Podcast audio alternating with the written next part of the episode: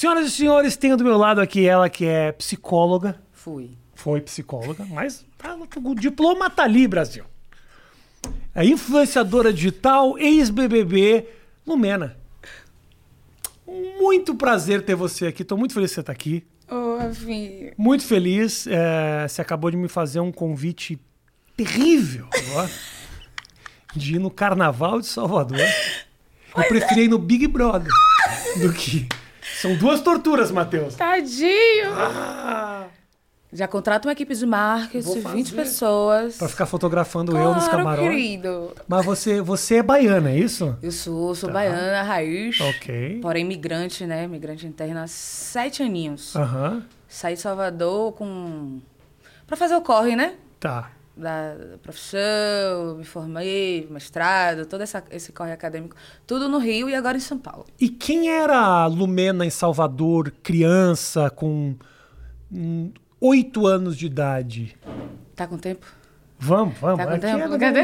não tem limite. Aqui vai, manda ver, manda ver. Menino, olha, Rafinha. Ih, nostalgia, né? Nostalgia, Ah. filhos. Salvador, olha então, eu cresci no bairro periférico em Salvador, né? Tá. E filha única, oito aninhos.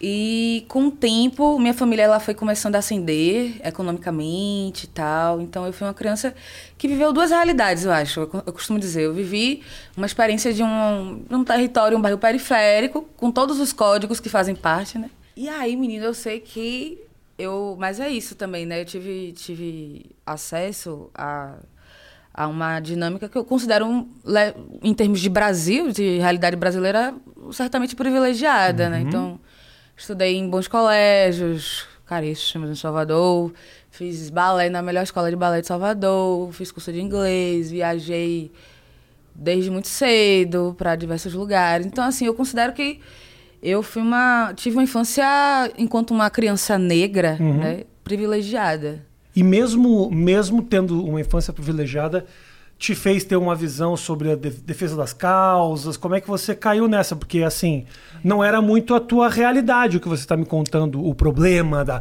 da miséria, da fome, da... Pois então, aí que tá, né, Rafinha? A gente vai. Quanto mais a gente vai ascendendo socialmente, a gente vai enxergando desigualdade.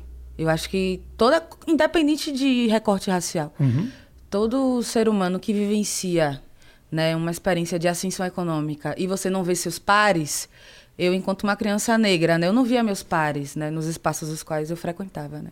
Então, eu era a única bailarina negra. Eu era a um, tipo a, Mesmo em Salvador? Menino, tem isso, né? A galera acha que em Salvador, por ser um território com um contingente de pessoas negras grande. Não existe desigualdade racial. Existe, existe muito, Claro, né? claro. Muito louco. Isso foi ah, guardando, né? Me- trazendo, me levantando alguns questionamentos, acho que desde muito cedo. Aí quando eu vou para aquele fatídico momento que a gente escolhe, né, no teste vocacional, né, no colégio, Ah. assim, e aí, o que, é que você quer ser? E aí? e tal, né? Toda aquela, aquela projeção da família. E aí, vai fazer o quê? É, eu acho que esses questionamentos, eles sim. Eu acho que ficaram tão fortes ali entre os 16 e 17 que eu falei, ah, vou escolher psicologia para entender Aham. da colégio de Bergman do comportamento humano. Olha, Aham. que isso. É. Doce ilusão, né? Lacan rindo da minha Anos cara. depois, a realidade a ser atirada na... Ladeira abaixo. Lacan rindo assim, É. tadinha, em nossas produções. Mas eu acho que deve ser muito, ah, como eu posso dizer, trabalhar entendendo não só a mente dos outros, como a sua própria mente, deve ser um pouco enlouquecedor também, não? Menina, é babado, é babado, é babado forte. Só que, assim, é uma. É uma... Foi interessante até ver o que aconteceu, né, no, no reality, né? Aham. Do como o peso para uma pessoa que não foi exercer a profissão no reality, Uhum. ele, ele para mim, me chamou muito a atenção essa cobrança, né, das pessoas. Como assim uma psicóloga? Aham. Cometendo equívocos, sim. E aí foi interessante reconhecer como existe uma certa romantização do que é a identidade profissional do- da psicóloga e do psicólogo e como rolou uma confusão de que, gente, eu fui quanto pessoa física, Uhum. fui viver uma parada assim, retorno de Saturno, não tinha nem Twitter. Eu costumo dizer, gente, eu tava tão aleatória no, no reality que eu não Ah. tinha nem Twitter, eu não tinha nem noção Ah, do que era não tinha? Não tinha rede social, Menino, não nada? tinha, olha... Nada, nada? Rafinha, Cadê a cerveja desse pode? Pega Quero lá, minha pega cerveja. lá. Tem cerveja. Pega lá, pega lá, abre lá e traz pra, pra, pra Lumena. E, não, mas assim, claro que eu fui minimamente entendendo, não, é, entendendo o contexto do reality, mas é, é um, quando você vivencia aquilo lá dentro, Aham. né?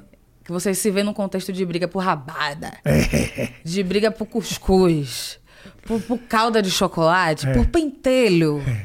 Você brigou por pentelho? Você brigou por pentelho? A briga do pentelho, eu ainda Teve me um segurei. negócio? Mas teve um negócio? Teve! Foi um vum vum vum o negócio do pentelho? Ah, teve. Teve briga por... Porque, gente, Eu não que tava elenco. ligado. Eu assisti muito, mas a briga do pentelho eu não acompanhei. Rafinha, que elenco. Que elenco, assim, pitoresco. Mas né? como é que era? Tipo, sobrou um pentelho? Pô, o banheiro. Cheio de pentelho. Pentelho, cara. Na Teve alguém que tava com pentelho. queda capilar no saco, é isso? Ah, Detalhes eu já não posso Entendi.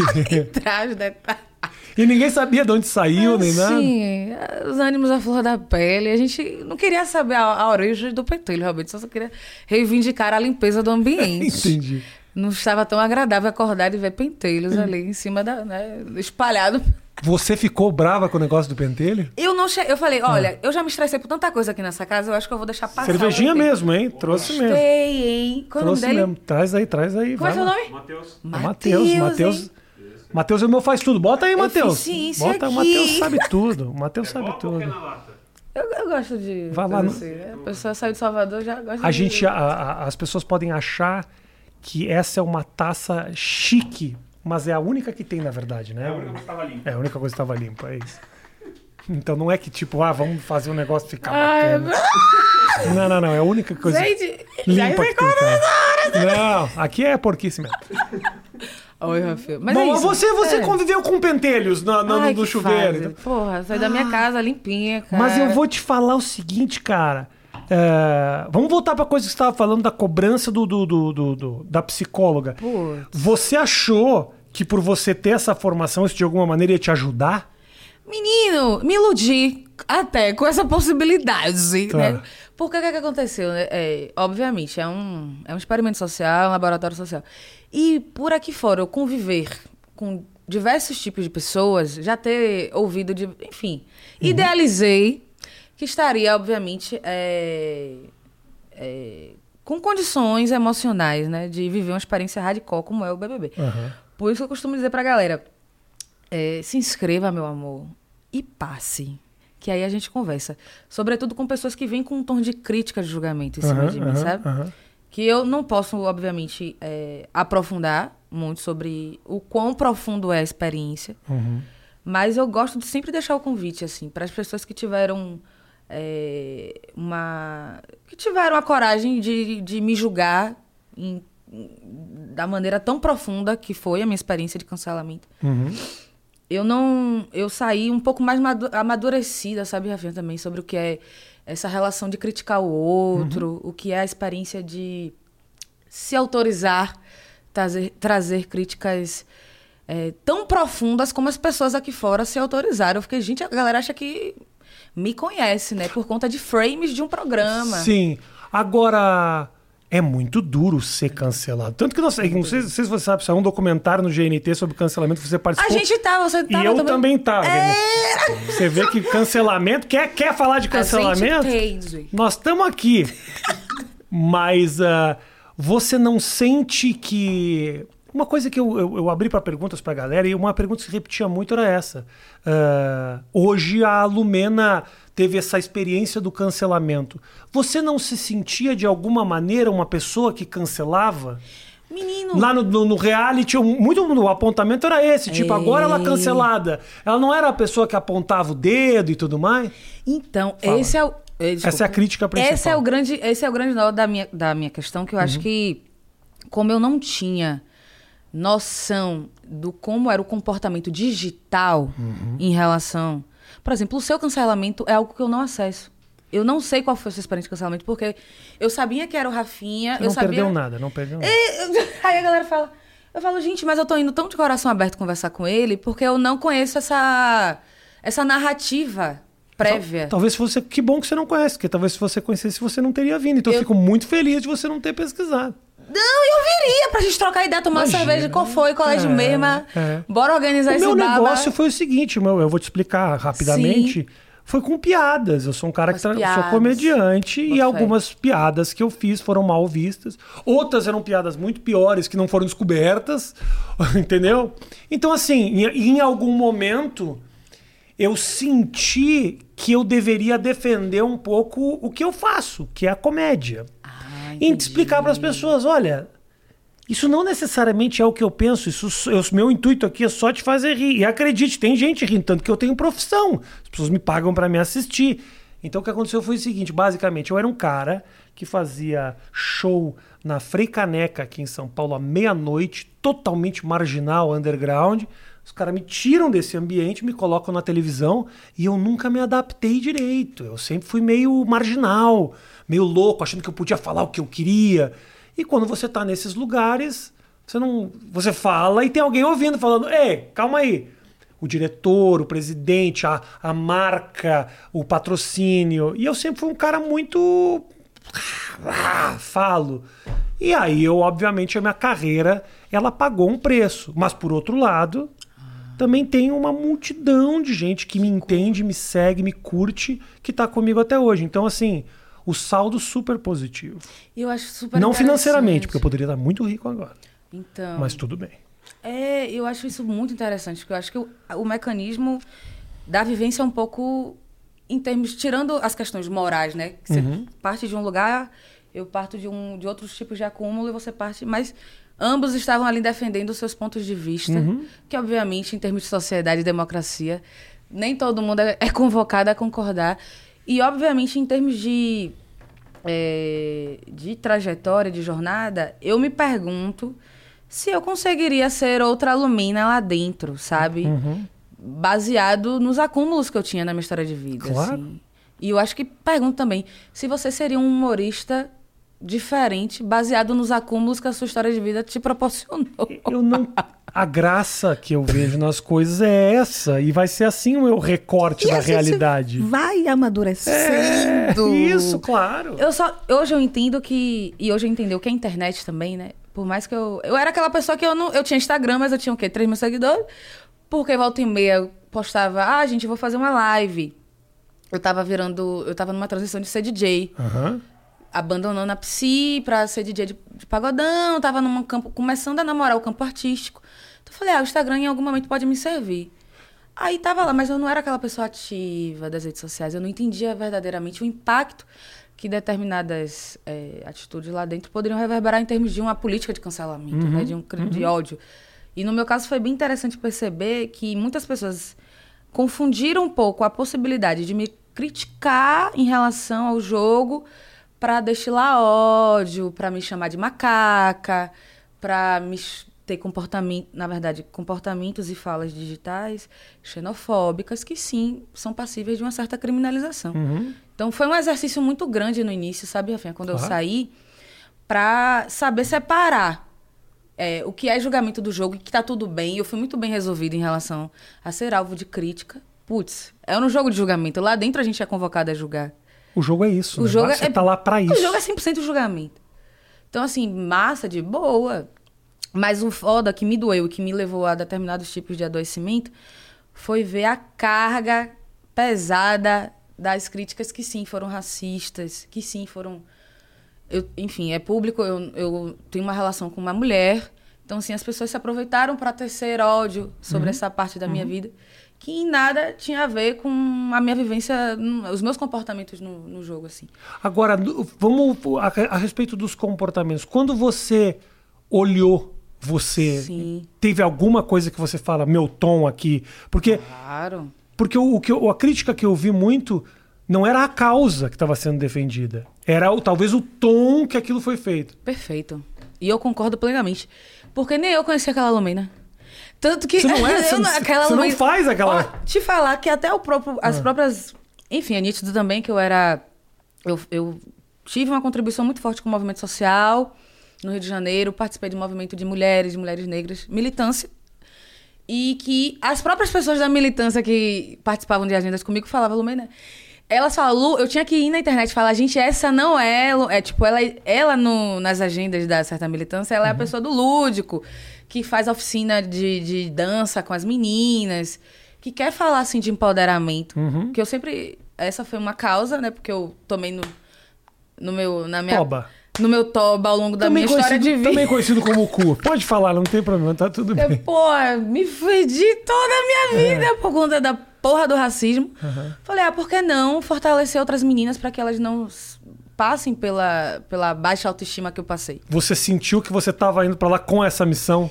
Não necessariamente no BBB. Ah, tá. Ao longo, minha contribuição na militância era meio que essa. Aham. assim. pô, vamos fortalecer outras mulheres para que outras mulheres jovens parecidas comigo se sintam fortalecidas. No BBB era ao contrário, eu queria ir relaxar. Aham. Eu falei, Boninho, pô, tô indo pra comprar um trio elétrico, Boninho. Eles devem, obviamente, eu, comprou pô? muito, comprou muito você, né? Falou, cara, total. Você acha que eu tô indo meter o dedão na cara? Não pode pra meter dedão na cara de ninguém. Não nem sei. Três nem dias depois, não Tava- lembra Porra, lá o VAR, né? Eu É, bem. o porra, VAR. Primeiramente, É. ressignificando. É. louca do meu. E É. aí você entende de fato o, a potência que é uma experiência de reality quando você convive com pessoas totalmente diferentes de você. Aham. Você aciona monstrinhos, meu parceiro. Você nem imaginava Imagino. que estava ali fazendo parte do meu combo. Então eu acho que é um pouco, é um pouco de mix, assim, né? Eu acionei monstrinhos que eu achei que já estavam resolvidos. Uhum. É, que é uma performance incisiva. que aqui no corre, tô longe. Meu parceiro, eu, eu sento, tomo uma cerveja, ouço. Pode ser coisas relevantes ou pode ser coisas irrelevantes. Eu tô aqui tomando focada meu- na minha cerveja. Lá dentro, o bagulho virou.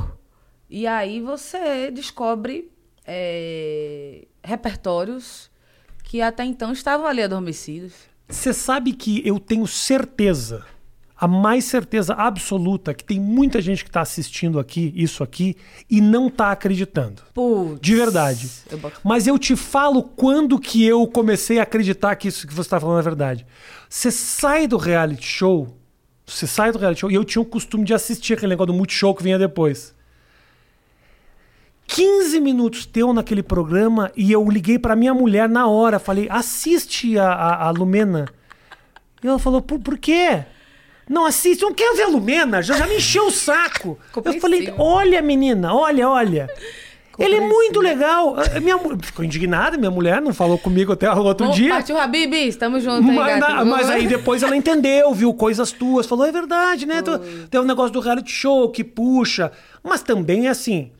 ah, a- aquele comportamento é um comportamento que você tem. Ele tá aqui dentro de alguma maneira que pode. Eu também tenho, eu fico puto. Eu fui fazer show essa semana, fiquei puto com o cara do nada. Sou mó bonzinho, estouro. Estourou. Eu imagino que aquele lugar. Eles, eles botam caneta marca-texto na desgraça, né? E aí você. E eu achando que eu ia tirar de letra isso aí, porque eu estudei behaviorismo, Ah. que é, enfim, é uma teoria da psicologia que Uhum. trabalha com condicionamento.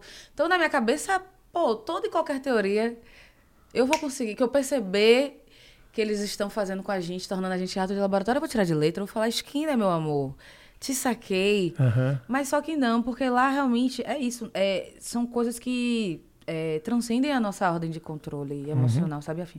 São estímulos sensoriais, é, vivenciais, afetivos. E, vamos combinar, foi um elenco que vivenciou uma experiência de reality num contexto muito específico, que foi o contexto pandêmico, né, Rafa? É. O barril tá um nível de adoecimento Você já entrou lá dentro, já tava meio afastada? Não. Eu tava em home office full time, É. porque minha mãe ela tinha ela tem 60 anos de idade. Então eu tava com muito medo e eu nunca deixei de trabalhar com questões de sofrimento psíquico, né? Mesmo sendo roteirista. Eu sempre trabalhei com demanda de, de algum tipo de violação, algum nível de. Então eu estudo muita dor. Eu sempre trabalhei com dor, com ausência, com demanda de, de BO, assim. Sempre trabalhei com isso. Mas é, eu tava naquele momento, sabe, retorno de Saturno? Uhum. Não quero mais. Quero viver de arte. Quero tocar o meu pagodão. Ah, você já tava nessa, né? Tava Quando entrou lá. Aham. Conversei com minha família de santo. Recebi todos os agos possíveis, todas as ori- as orientações possíveis, espirituais que fossem, de falando, será que isso de fato é- é- é- faz parte da minha, do meu projeto profissional? Vai dar bom? Vai dar certo? E em termos reais, hoje eu consigo é, perceber como a arte, de fato, é a minha válvula de escape, é algo que eu quero, que eu quero cada vez mais me profissionalizar enquanto artista, seja na música, seja na criação de conteúdo. E que lá dentro, a única coisa que fugiu mesmo o controle é, foi esses monstrinhos, esses gatilhos que eu achei que já tinham sido resolvidos. E que realmente, no âmbito de uma televisão, de um reality show, para 60 milhões ou bilhões de pessoas, que a gente achava que nas festas, no máximo, a nossa família estava assistindo a gente. Chega uma hora que a gente acha que a câmera é, é mobília. Ah, que câmera linda. Igual o jarro lá de casa. Entendi. Igual a taça. É. Nossa, tem uma. Olha o Thiago Leifert, meu amigo. A gente esquece que tem uma audiência ali bizarra É. vendo a gente, né? Então, é um. Eu, particularmente, que fui. é, em até em relação a, a, a, a, a responsabilidade que é estar na televisão, sendo. figu- A gente. É isso também. A gente, de anônimo, a gente só se torna figura pública em 24 horas. É. Então a responsabilidade também do que é trazer uma fala. Eu mesmo, esse repertório mesmo, do jeito de falar. Eu já eu comecei a, eu comecei a perceber a diferença quando eu saí, que eu vi a quantidade de pessoas me apontando o meu jeito de falar. Ah, isso deve ser um saco. Aí eu Essa falei, parte deve ser mas chata. eu sempre falei assim. Eu acho que te encherem o saco pelo dedo que você aponta não deve, ter, não deve ser tão chato quanto você ir no aeroporto e a mulher falar: Ah, você me autoriza a pegar esse voo?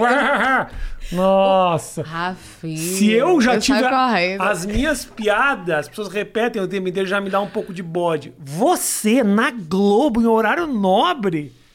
Deve vir as pessoas, não deve vir de. Te botar o dedo, Lumena, sou tua Meu fã. Uma coisa- Menino, tinha de sec... Olha, é real. Tinha de hamburguerinha que o Lumena autorizou. A sexy shop, a funerária, com a minha cara. E o meu dedão. Lá, eu estava autorizando o caixão, a calcinha de lingerie. E o hambúrguer, o cheeseburger, a promoção do cheeseburger. Falei, gente, realmente, né? Eu sou múltipla. Eu sou verdadeira diversidade, eu como. Mas eu achei isso legal, assim, né? Minha equipe até pensou assim, vamos, vamos judicializar? Mas era tanta gente.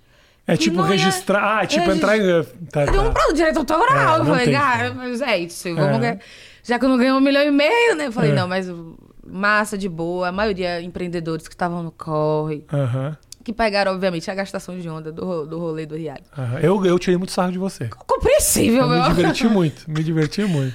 Eu fiz um vídeo que era seu, assim, olhando, Como que era? bombou muito. Era eu olhando pro espelho. Eu falava assim: eu sou um homem branco. A Lumena gosta de mim. Eu tenho certeza que ela pode gostar de mim. Era uma coisa bombou no TikTok pra caralho. Meu Deus, eu quero ver esse vídeo. É. Bota, bota, bota esse vídeo. Puta, a galera gostava muito. Não, a, o, o- a impressionante ah, o engajamento Que que dava quando você falava qualquer coisa, não só de você, como do reality em si. Por isso que, assim, é o que eu tô te falando, é, é, é retroalime- se retroalimenta, né? Você tem interesse, então quem tem nome se interessa, porque eu, particularmente, eu sempre fui um cara que odiei Big Brother. Esse foi o primeiro que eu assisti. Odiei. E eu falei, eu tô perdendo uma, um dinheiro aqui, entendeu? Porque, pô, tá todo mundo vendo. Falando. E eu fico sofrendo. Eu, eu passava na sala com a minha mulher vendo, eu falava assim, ah, tá vendo essa merda? Perder esse tempo com essa porra. E aí nesse eu falei, não, eu vou me focar pra ver. Eu não sei se eu me acrescentou muito à minha vida, não, Matheus, mas eu me diverti. Ah, que muito. bom, né? Me diverti. Pelo menos entregamos. Me diverti, tá Ah. aí. Eu acho que tem uma questão ali é, que é isso, assim. é, as pessoas também não param pra perceber que aquilo é entretenimento, né? Sim. E, e- e- Tem que ter uma narrativa. e tem que ter uma narrativa, e que, obviamente, te falo.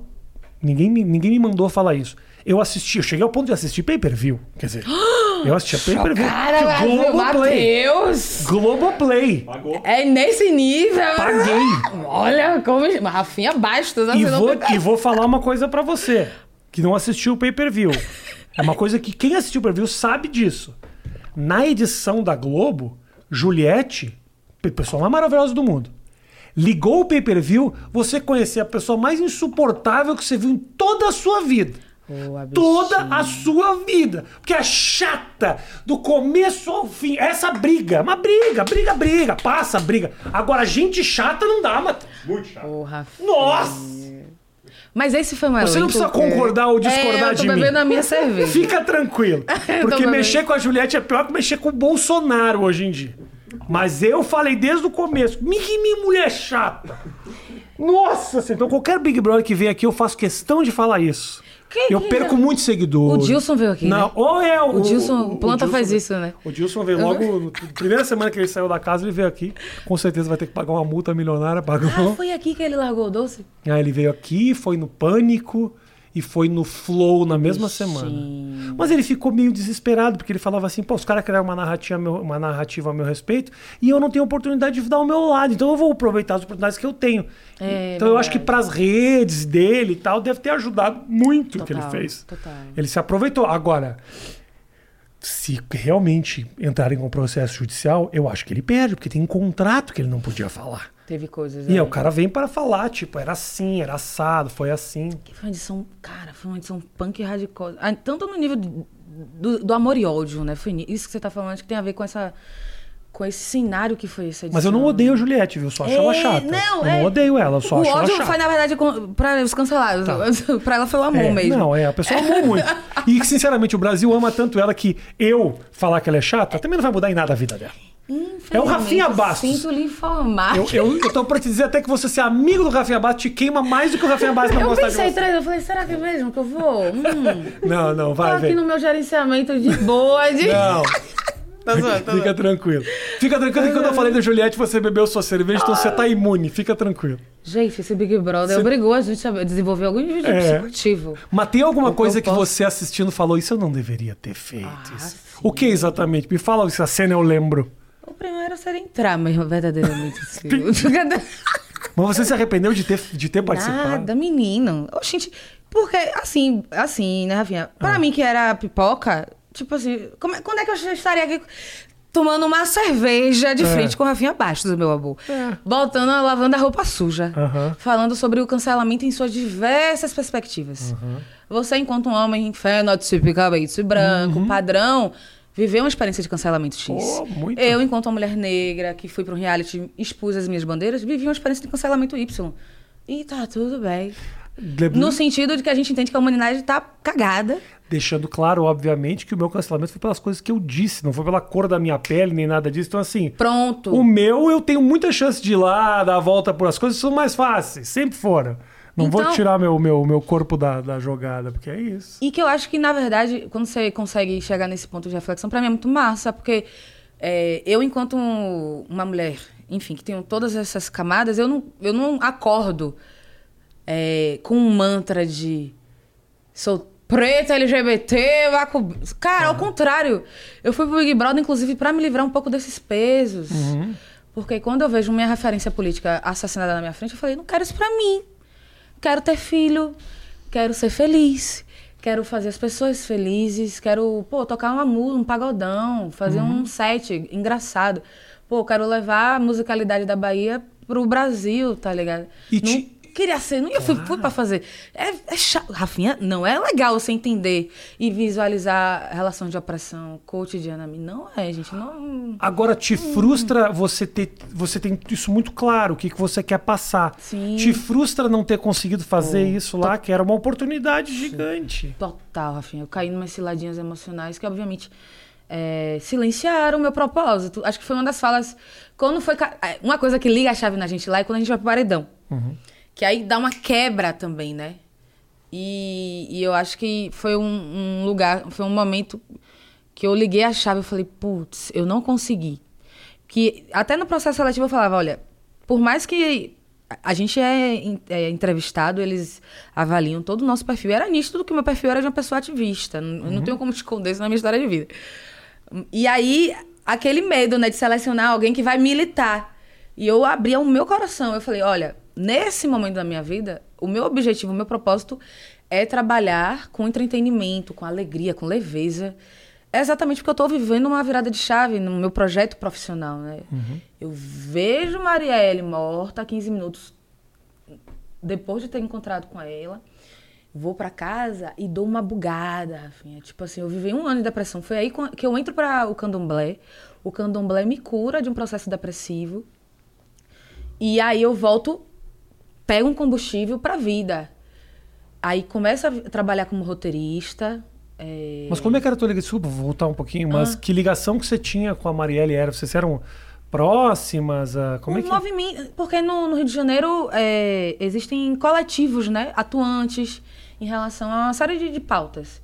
E aí eu trabalhava numa ONG que se chama Casa das Pretas, que é uma ONG é, formada por mulheres no Rio de Janeiro, mulheres que, que já têm uma contribuição ativista, né, para a política de cotas, para uma série de discussões né, sobre igualdade racial. E aí, na, nessa ONG especificamente, eu era coordenadora de um projeto para jovens, com cinema, que a gente tinha o objetivo de formar meninas que tinham desejo de se tornarem cineastas, né?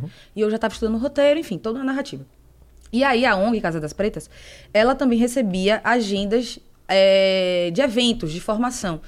E a última agenda que Marielle fez foi lá na Casa das Pretas, que é aquela fatídica cena onde ela tá numa mesa e eu tava lá coordenando o projeto. A gente tinha passado. Eu costumo. Eu gosto. Não é que eu gosto de, de relembrar isso, porque é uma memória que me, me desorganiza muito. Mas é para as pessoas entenderem que ser militante não é massa, assim. A gente não reivindica esse lugar 24 horas. É uma demanda que rouba energia, que rouba a saúde mental, que rouba alegria, porque dor, é dor, é dor, é dor, é dor. Então, a gente tava nessa agenda lá na Casa das Pretas, tinha uma, em média 60 mulheres sendo formadas, estimuladas a não desistirem dos seus sonhos. Mariela ela era muito essa pessoa. Ela encontrava uma menina em qualquer agenda, ela vinha com sangue no olho e falava: Você é inteligente, você é capaz, você é potente, não desista do. Ela era essa figura política. Então, sim, ela era uma referência para milhões de mulheres, sobretudo para mim.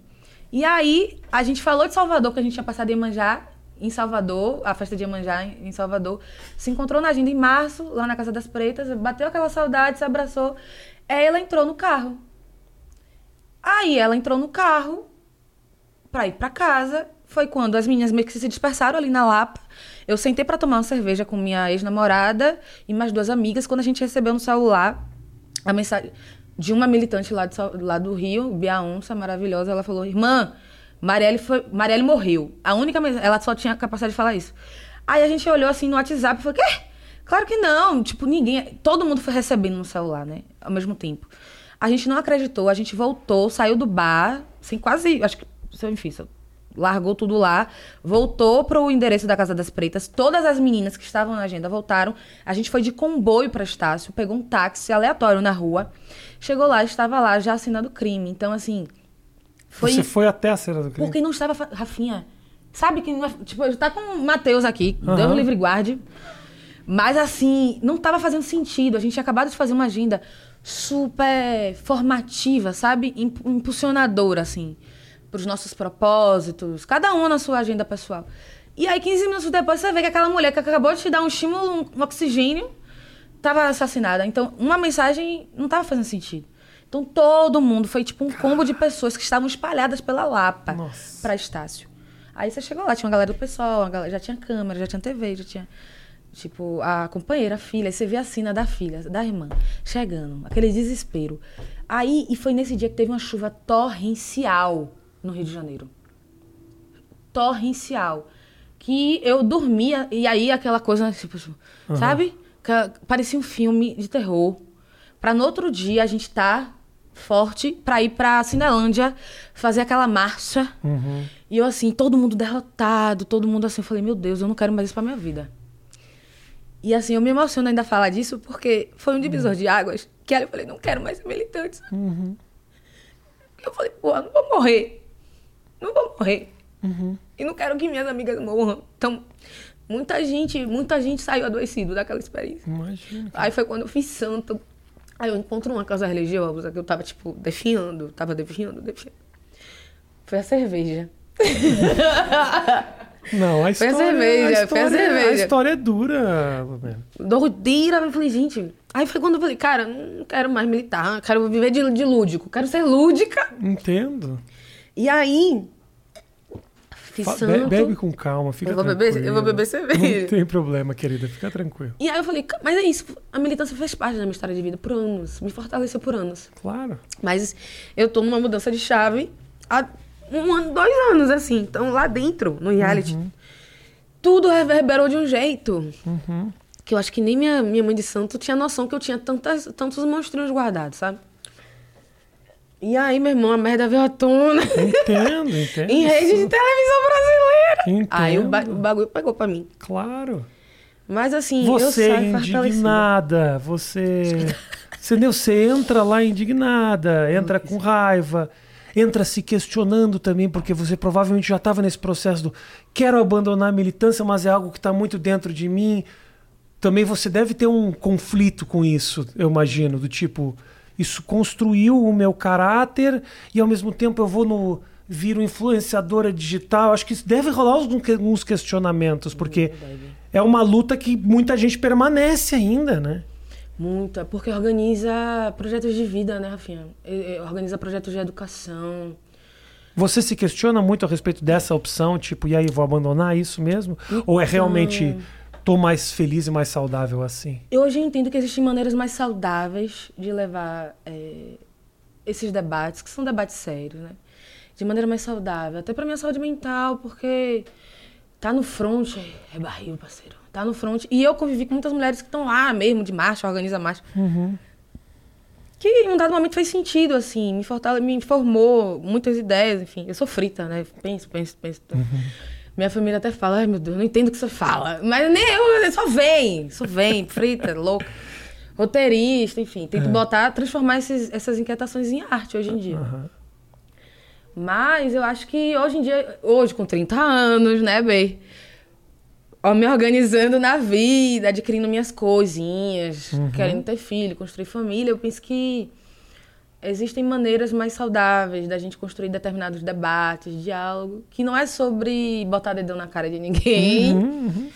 E também é, é, é sobre, pô, estamos todo mundo no mesmo barco, assim, querendo transformar a sociedade. Eu acho que você, acreditando na necessidade que a gente mude, é, em por exemplo, a gente está vivendo uma coisa que unificou muita gente. Pandemia, cara. Pandemia fala sobre política pública, pandemia fala sobre relações sociais, sobre história. história. Então, assim, a gente, a gente se encontra em vários, em vários posicionamentos. Então, eu acho que eu, eu liguei alguns botões mais saudáveis para levar a vida com mais, sabe? Claro. Serenidade. Que bom, que bom, que bom. Claro, óbvio. Proteger tua saúde mental e Prioridade. querer permanecer. É muito difícil, né? Você batalhar por uma causa que não, não só pode te definhar, pode te matar mentalmente, como pode te matar com um tiro mesmo, né? Quer dizer, o que que aí uma hora você para e se questiona, fala, calma aí, eu, tô, eu sei que eu tô ajudando, mas não tá me fazendo bem isso aqui. É duro, cara. Porra, duro demais. Duro demais entregar a tua vida e perder um pouco da tua essência. Eu acho que o reality foi esse momento, de repente, pra você. Foi, foi, total. Acionou uns Isso é uma história que você tem que contar mais, sabe, Lumena? Porque eu acho que É. tem uma. Tem uma. Eu sinto que, eu, nas entrevistas que eu vejo tua, eu vejo muito você querendo mostrar o lado. Eu tô aqui pra me divertir, Sim. eu tô aqui pra ser feliz, eu não quero entrar, eu não quero ficar falando da. da- E eu acho que é importante você explicar para as pessoas em que momento, que momento eu estava vivendo para aquilo vir, entendeu? Que talvez eu não seja isso que você pensou, talvez isso que te ofenda também nesse, nessa ofensa, nessa crítica, que talvez as pessoas tenham sacado um lado teu que você não quer, não quer nem ver mais. Nem quero ver. Eu não Aí é assistir. duro, cara, é duro demais. Tipo. É duro demais. Que bom que você tá aqui. Porque você poderia também ter botado, feito o seguinte: eu vou voltar pra Bahia, vou ficar na minha casa e não falo. Entendeu? Era uma opção que você tinha. Que bom que você tomou a frente desse processo e fala: não, eu vou construir a minha narrativa aqui. Isso é corajoso pra caramba que você tá fazendo. De verdade, de verdade. Não. Obrigadão pelo espaço, Rafinha. Olha, ô Lumina, eu fiz o seguinte: Sim. eu abracei, eu, eu falei pra, pra galera assim: manda perguntas, Eita! Tá? Ainda bem que eu estou sentada tomando uma Isso. cerveja. Manda pergunta. Então, assim, Vambora. se alguma dessas perguntas você falar, não, Rafinha, você não quer responder, aí você me manda merda, a gente parte pra próxima. Tamo junto. Tá bom? É você mandou pra mim pro meu. Então eu nem sei. Quem me mandou foi o Matheus. Medo. Então, assim, eu, eu já não gostei do Matheus, galera. É, mas o Matheus foi te buscar cerveja, então ele tem um Ah, carinho. então, Matheus, tamo juntão, ele parceiro. tem um carinho aí. Obrigada pelo acolhimento. Ó, Que isso que é acolhimento, hein? olha só, vamos lá. É, O, o Eicardo Cunha pergunta: Você aceitaria, por exemplo, entrar na Fazenda? Polêmica. Menino, na atual conjuntura. Ah, Não, porque eu ainda estou. É isso, né? Emocionalmente, eu ainda estou me recuperando. Foi um baque, Tá. né, Vinha? Então, assim, não outros realities. Porque eu. Cara, reality é muito. É emocionante. Tem um, Uhum. tem um negocinho, sabe? Mas qual reality você queria fazer? Eu espero que os Estados Unidos produzam outros tipos de metodologia de reality que o Brasil importe. Entendi. Porque os atuais da- não me É. apetecem muito, assim. A gente É tá com duro. pouca opção, né? É duro, é duro demais. Olha só, a. Olha só, essa é polêmica. Essa, essa, Amiga. essa é pra se queimar. Essa é pra se queimar. Olha. Essa é pra perder seguidores. Cilada você. Minha equipe já fica aqui como? A, mi- a, a, eu, Ruth, pergunta: quem você acha que realmente merecia ter ganhado o Big Brother? Ui, faz isso comigo não. Faz não, faz não, faz não. Bom, Vamos Próxima público. pergunta. Vamos... vamos manter o número de seguidores. É, vamos, vamos, não precisa perder. Como é, como é que foi trabalhar pro Felipe Neto, diz a pessoa aqui? Gente, tá, eu vou responder, só que eu preciso esclarecer uma questão. Ah, é o que a pessoa perguntou, eu nem sabia que você tinha É. trabalhado com o Felipe Neto. Ah, então, porque eu vi que rolou uma Ah. polêmica sobre isso. Hum. Então, gente, lembra que eu falei pra você que eu tava na transição, virando roteirista? Eu, Uhum. eu trabalhei um ano como roteirista. Um ano como roteirista. E eu acho que na metade do ano, na prévia, em paralelo ao processo seletivo do BBB, eu estava trabalhando na agência que o Felipe Neto é sócio, com mais outros diretores, Tá. que é a Play 9. Mas eu roteirizava para dois influencers, que é um é o Silvio Almeida, Uhum. e o outro é o AD Júnior, que são da cartela ali que a Play Tá. faz uma produção, uma produção de visual. Então, não necessariamente eu trabalhei para o Felipe Neto. Ele pagava meu salário, no caso. Mas era. Não era. Eu não escrevia para o Felipe Neto. Importante frisar, gente. Mas uma Ele- boa manchete é o Felipe Neto pagava meu salário, hein? Não, Matheus, Ah, edita! essa aí, edita! essa aí, edita, não, ele, Que aí mais você põe. Lumena e Felipe Neto no título, esse corte bomba muito. Fudeu aí. Tô brincando. Aí a Aline, aí a Aline já tá assim, hum, Não, tô cadê? Quero ver a edição. Cadê a edição? Cadê? Primeiro corte. Olha só, uma, uma, uma coisa que é, eu ouvi muito isso aqui. É, como é que é hoje a tua relação com a Carol Conká? Hum. Gente, assim, né? A gente é amiga, porque eu, eu não me furto mais de falar. Pode. Porque eu já me privei de falar muito isso em entrevista. Porque, obviamente, as pessoas estavam. Quando eu. Quando. Quando eu saí do reality, quando ela saiu, ela foi pega de surpresa em relação a toda aquela narrativa do cancelamento, do ódio. E eu também. Então, ambas estavam tentando entender né, o que é que estava acontecendo aqui fora. Então, é, hoje, quando a gente entende, e basicamente as nossas conversas é em torno desse processo de autocrítica, eu. Pra mim é muito de boa reconhecer que a gente se acolheu mutuamente. A gente precisou ah, pegar uma na mão na outra e falou: porra, que merda, a gente poderia ter entregado outras narrativas, a gente poderia ter entregado outros tipos de conteúdo. Mas a gente não vamos se desamparar aqui, né? Então, sim, a gente conversa, a gente bate papo, a gente se acolhe. E nesse sentido, é, foi bem interessante ver aqui o pós, né? Aqui fora eu também converso, assim como eu converso com outros Big Brothers, a gente conversa. Eu brinco muito com o Gil, com a própria Ju, a gente teve a oportunidade de fazer o doc, então a gente brincou. A maioria deles sabe que eu botei silicone, então eu contei, falei pra tá, tá, tá, tá, tô aqui botando silicone. Então, assim, a Sara, quando saiu, a gente se ligou, se mandou áudio perguntando como é que, como é que você tá, tá tudo bem. Se você tem contato com ela, você podia fazer um favor pra mim? Ah, Pede pra ela parar de fazer TikTok. Ela já não tem mais idade pra isso Tadinha. tá? Precisa tá, ter. tá chorando? Outro? A Rafael? Ai, que pessoa mico. já não tem mais, já tá aí. Pá, Deixa ela- Sara, você é uma menina tão a legal. arte. Aliás, eu adoraria conversar com ela aqui, mas TikTok não. É coisa de criança de 15 anos. Para com isso, Sara. Eu Você é uma acho mulher inteligente. pessoas- Ela é muito inteligente. É. A Sara eu admiro muito. Falou umas merda lá do Bolsonaro lá, mas tudo bem. É isso, gente. todo mundo, Que todo não- mundo fala O merda. bom é que essa edição foi tanto cancelamento. Foi. foi tanta gente sendo e, tinha cancelada. um- e tinha uns que eram cancelados, Desculpa. Aí conseguiam sobreviver ao Vê- paredão e eram descancelados. Cancelados. O menino Arthur, ele teve Arthur, processos assim, é. tipo, odeio o Arthur, odeio olha esse cara. Pô, Arthur até que é legal. legal, não, né? calma aí, o Arthur tratou mal a Carla. Não, a Carla é aquela chata. Não, depois.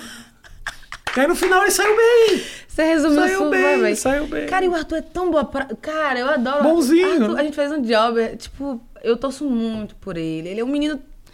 Lá dentro, Fernanda, Fernanda, que é minha namorada, ela falou: por que você não foi mais amiga do Arthur? Eu falei, amor, a gente tinha tudo pra ser muito brother lá dentro, porque é a mesma vibe, boemia, boleiragem e tal.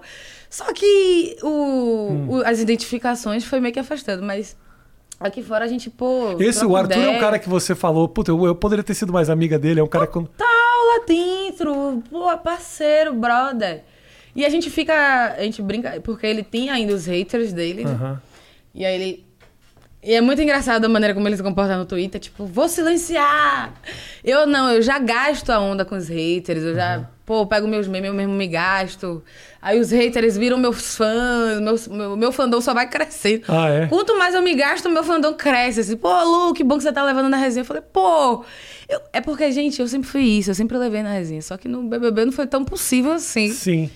eu demonstrar esse lado. Mas, pô, mesma vibe, cara. Mesma vibe. Mas aí quando o pessoal bate pesado, também bate pesado, né? Menino, o povo tem um, um dedão. Falaram do meu dedão lá dentro, mas o dedão da internet. É. Eu tô querendo levar isso pra minha tese, né? Doutorado, né? Porque é muito Ah, é? material. Ah, não sabia. Porra, filha, tanto material, vou deixar Imagino, assim. claro. parado. Aproveita. aproveitar. É tudo coisa. você, experiência tua, experiência pessoal tua e tal. Tô refletindo. Porque a academia é engessada também, né? Aham. Se existe um jeito da gente ser acadêmico de maneira mais suave, mas não tem. É produtividade ali. Aham. É tese, tese são quintas. É um livro, né? Sim. E tudo bem. Eu, gosto, eu também eu gosto, da, eu, gosto, eu gosto da bagaceira.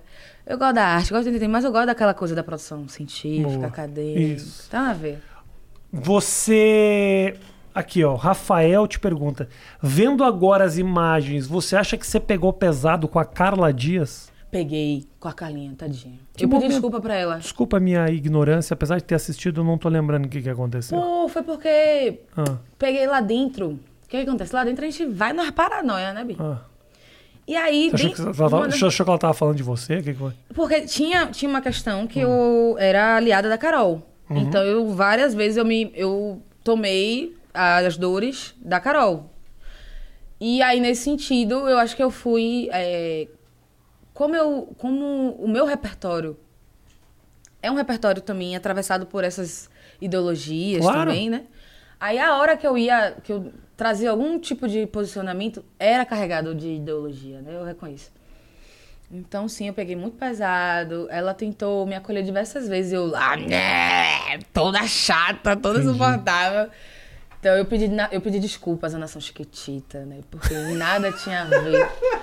Nada. O jeito que você fala é como se fosse uma entidade, assim. Eu pedi desculpa ao Ministério da Saúde. Eu pedi desculpa à nação Chiquitita. Peguei pesado, peguei pesado. A bichinha só Porra, se tava o caindo. pessoal assim. pega pesado, imagina a nação Pô, Chiquitita. Nação Chiquitita? Nossa. Me descascou, meu parceiro, da internet. Nossa, Falei, nação. vou fazer um mexe, mexe, mexe. Tô devendo até hoje esse mexe, mexe com a irmã no TikTok. meu. Olha só, a, a- o negócio das falas, o pessoal também falou muito das, das falas do. do ah, Jornadas. agenda, não sei o que e tal. É. E você reflete muito, pessoal, que Lourenço pergunta, você reflete muito sobre as, ah, ah, essa, os clichês que você falava lá dentro. Clichê, o que ele tá falando? Usou como clichê, que é a palavra, não sei se a palavra é essa. né? Ah, é Fala- jargões. assim, gente. Já falava antes, não foi uma coisa. Enfim, assim. E é esse mix que, quando é a primeira pergunta que você fez, acho que tem a ver. Eu nasci, eu, pô, cresci no território periférico baiano. Uhum. Cê- existe só um dicionário baianês, assim. Tem, Sim. tem, tem turista que vai pra Bahia que não entende muito, assim. Tem coisas muito específicas. Somado a uma vivência acadêmica, bebê. Foucault, Lacan, Entendi. Deleuze. É muita coisa, né? Porra, ia sair o que daqui? É. Só um mix de jargões e, e chatice. Mas eu, eu, eu, eu- foi o primeiro vídeo quando eu saí da casa, eu falei, gente, foi mal, eu só peço a compreensão de vocês. Aham. Mas eu falo assim mesmo. E quando eu bebo, eu falo pior. Porque quando eu bebo, os meus devaneios. Vão mais longe. Pô, se tivesse um morrito aqui, meu parceiro. Coitado do Matheus. A edição ia ser. Lasquinei. Deixa eu te falar uma coisa. ah, você tá com o teu canal, né? Você Tô. fez um canal aí. Desafiando. E aí, como é que é isso? Você fala sobre as tuas coisas, sobre a tua história, você atende os outros. O que, que é o teu canal? Longe do divã, O divã. que, que é? Pô, tá aí um divã, hein? Onde É uma ótima, pô. Aproveita. Onde vai? Psicóloga, pelo menos no YouTube. Aposentada, eu, É. eu saí pra gente, você vê, né? Que edição, né? Ah. É, sindicatos de psicologia estavam falando de BBB. Conselhos federais estavam falando de BBB. Fiquei chocada. É, cara, é. Meu movimento social estava falando. Foi muito doido, né? Muito. Mas teve uma turma que te defendeu também, não teve? Teve minha família. Você tá falando só. Quatro pessoas. Assim, contando na mão. hum, É. Eu acho que até a Fernanda. Teve uma, teve uma entrevista aqui, Fernanda, que minha namorada falou: Gente, eu não estou reconhecendo ela. Assim, a contribuição que. Já botei a A roupa contribuição dela que na ela deu, eu rua. falei assim: Não estou reconhecendo minha namorada. Não conheço, nunca vi. Aham. E aí a gente gasta onda, porque. Tadinha. Você lembra como é que foi. me- você sai de lá, né? Como é que é essa saída? Porque você sai de lá e você realmente já vai pra televisão? Como é que é? Muito louca, é muito louca. Aquela, uma curiosidade que eu tenho. Aquela passagem, acabou o programa, até você chegar no Thiago Leifert, o que que acontece ali? Ah, Teve tanto que se falou disso, porque. Ah, e a É, Carol, Carol. foi pro intervalo comercial, aí a outra não foi. O que que gente, acontece A ali? gente não recebe nenhum briefing. Assim, é, um- é um reality que a gente não. As pessoas, ah, você foi briefado. Não tem. Não tem. A gente tá lá, um bando de aleatório lá dentro. Não tem, não tem nada. No máximo, o quê? A única, a única conexão que a gente tem com o mundo externo é, são as expressões do Thiago, que se- inclusive se torna. A gente dá uma magnitude se ele sorri de um jeito, se ele pisca de outro. A gente frita. É o, ele é o único meio que conecta a gente com o meio. Então, Aham. com o meio externo. Então a gente não recebe nenhum briefing, nada, nada, nada, nada, nada, nada. Mas também às vezes recebe um puta briefing, como por exemplo a Carla Dias, que ficou naquela casa secreta vendo todo mundo, um puta briefing do caralho, não fez nada com aquilo.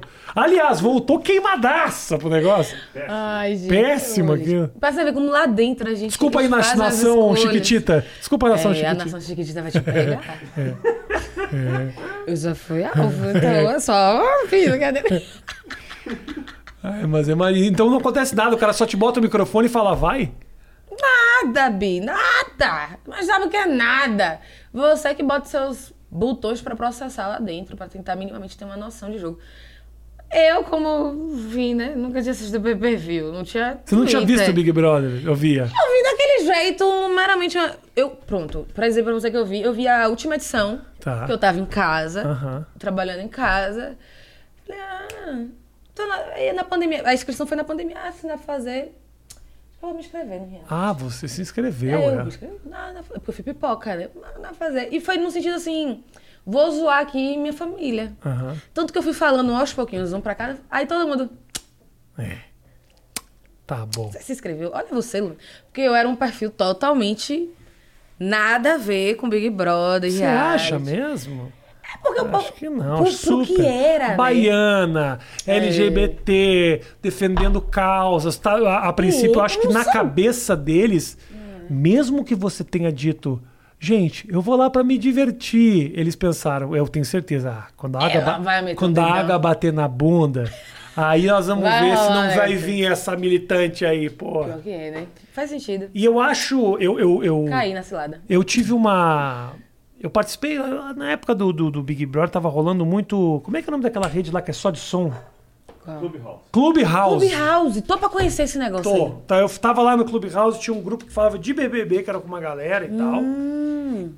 Inevitavelmente, as discussões caíam na, nas causas. Ah, todas elas, sempre. Era, ah, fulana foi tratada dessa forma porque é mulher, fulano foi tratado desse jeito porque é negro, fulano não sei o que, não sei o que lá, não sei o que lá. A discussão toda caía aí. E tinha uma crítica, que houve uma crítica muito grande, e que você já deve ter ouvido, obviamente, que tipo, os próprios militantes olhando pra você e falando, Não, é. não, isso não é, isso não é o que eu faço. É. Só que uma coisa muito louca é o seguinte: eu acho que aquele teu comportamento em alguns momentos fez com que os militantes não olhassem para si. Entendeu? Porque aquela, aquela postura, que é uma postura sua ali de desespero, que aconteceu em alguns momentos, e aconteceu, você estava ali, era o personagem, aquilo não fez ninguém se questionar. Fez, na verdade, fizeram as pessoas te deixar sozinha. Então, assim, você sai dali sem os militantes dizendo, gente, calma aí. Ah, tá errado, tá, mas vocês não estão se dando conta de que no meio disso tem um monte de gente hiper preconceituosa também apontando o dedo pra ela. Os militantes não fizeram isso. O que os militantes fizeram foi, foi o seguinte: é, isso não é militância. Vocês não sabem o que é militância. Isso eu acho de uma covardia tremenda. Porque aquela hora, sim, equívoco, exagero, Sim, concordo plenamente. sim, sim. Mas, irmão, você não abandona o irmão da luta nessa hora, entendeu? Então. Coisas que a Lumena adoraria falar e que o Rafinha diz. Falou. Ó, eu tô assim, ó. Não, mas é verdade. Eu vi muito isso, Lumena. O cara apontava o dedo pra você, falando mal de você, e logo depois ele era um militante exagerado. Na mesma frase. Matheus, tem mais cerveja? Aí, Obrigada. Entendeu? Pois é, Então, Rafinha, assim, aprendi muito. Big Brother não me ensinou só sobre TV. Assim, o que eu posso e eu consigo te falar, o que minha equipe vai deixar eu falar pra você. claro, claro. É que é isso, né? Eu saí realmente. As pessoas falam. Eu, eu, eu tenho muita. Eu tenho muita convicção que eu precisava aprender muita coisa ainda sobre vida. E essa foi uma agenda que eu saí, assim, com um nível de aprendizado absurdo. Exatamente por ver. Por ver esse cenário, sabe? Já chorei, já sofri, agora eu bebo cerveja, meu amor. E toco minha vida. Porque É, não dá pra também não morrer dá, por isso, Sabe? né? Mas Claro. foi assim, eu. Eu. Eu. Sim, eu concordo. Eu, eu vou tornar. Pô, eu concordo muito, assim, de verdade, no fundo do meu coração.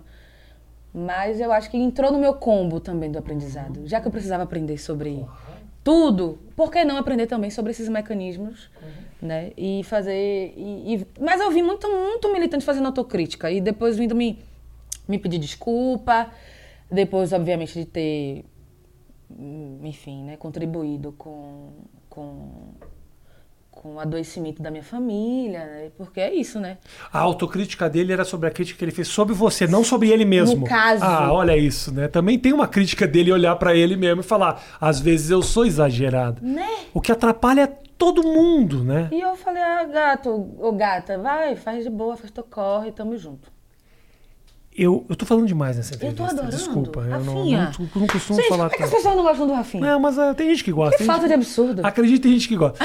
Mas ah, ah, eu acho que com essa maneira leve que você está querendo ah, assumir e com a tua presença nas, nas redes e tudo mais, eu acho que você tem condições de ser ainda mais eficiente nas tuas agendas, na tua luta, é, do que do que talvez aquilo que você achava que, obviamente, era muito importante, indo nas comunidades, conversando com as pessoas. Obviamente, tudo isso é muito importante. Mas agora você adquiriu um outro status. Você é uma celebridade. Menino, isso ainda não caiu minha ficha? É, mas é, Lumena. Isso não caiu a ficha. E A acho que uma hora tinha você vai conseguir entender a, a, a comunicadora, a, entertainer com a ativista. Eu acho que uma hora essas coisas elas se juntam de uma maneira mais leve e você consegue comunicar aquilo tudo. Porque abandonar eu acho que você não consegue. É um negócio momentâneo, assim, sabe? De querer respirar. É um momento de querer respirar. E acho que o público. E de fazer o público entender que você não é aquilo. É importante também. Mas é difícil também você abandonar tudo isso, cara. É, faz parte de você. Você continua sendo uma mulher negra, baiana, que veio, ah, sabe, ah, do Nordeste. E... O combo, o combo. É, total. Eu, eu me identifico muito com isso, assim, de aprender. Eu troco muita ideia com o Maurício. Eu falei, Mal, tô pensando em escrever um stand-up. É. O que não o que você precisa. Não. O que não fazer no reality show. É. Mas é porque, é, ah, pô, esses são desafios que me apertam, dá um quentinho, sabe? Claro. Quando a gente. Ah, o, cara, o, o Vitor me mandou uma mensagem super legal, o Vitor Sarro. Falou, Lu, tô gostando muito do jeito como você tá tocando as coisas. Você me convidar pra cá também é um super sinal de que, pô, os humoristas estão estão se identificando com essa linguagem, assim. Pô, e vocês são humoristas, né? Então, pra mim, já em termos de técnica e É. de identidade profissional, vocês estão na frente. Vai lá, pega um texto e vai abrir o meu show com o Maurício Meirelles um dia. Meu Deus!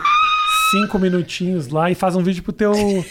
faz um vídeo pro YouTube ainda contando a jornada. Gente, já pensou? A jornada do stand-up. A jornada do A stand-up. jornada do stand-up!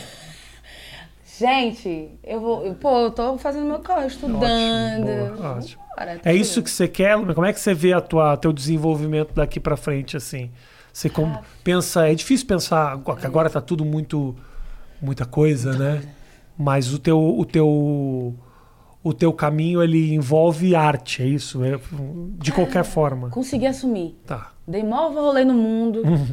Pô, consegui quebrar aquela narrativa de concurso público que minha mãe tinha Sim. como expectativa né, de sucesso. É, Que é difícil, né? Você olhar pra sua família e não, pô, não vou fazer um concurso público É. pra, pra Petrobras. sim. Não, Fiscal do Tesouro não vou Nacional. trabalhar no tribunal, porque eu sou. É, ih, mó rolê, ih, vai É. outra cerveja.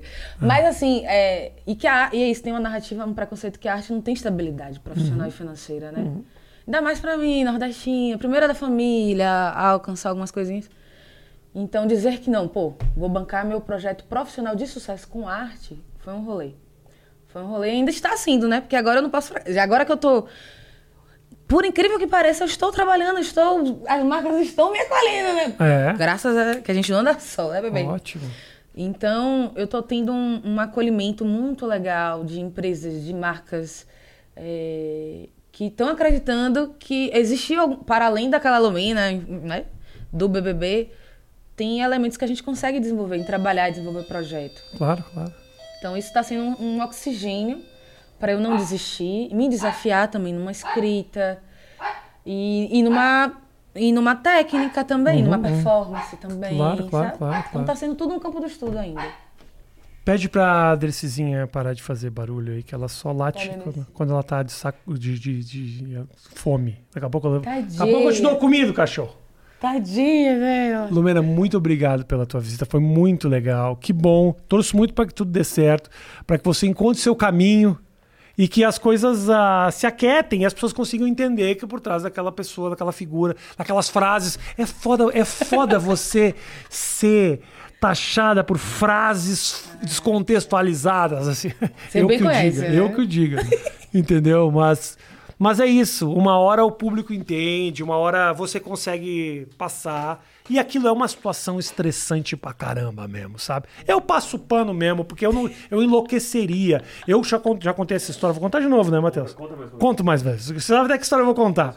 Uma vez eu fui na casa dos artistas, Medo. passei ah, 15 minutos na casa dos artistas. Aí um amigo meu da produção veio me mostrar depois, falou assim, Rafinha, você nunca pode entrar num reality.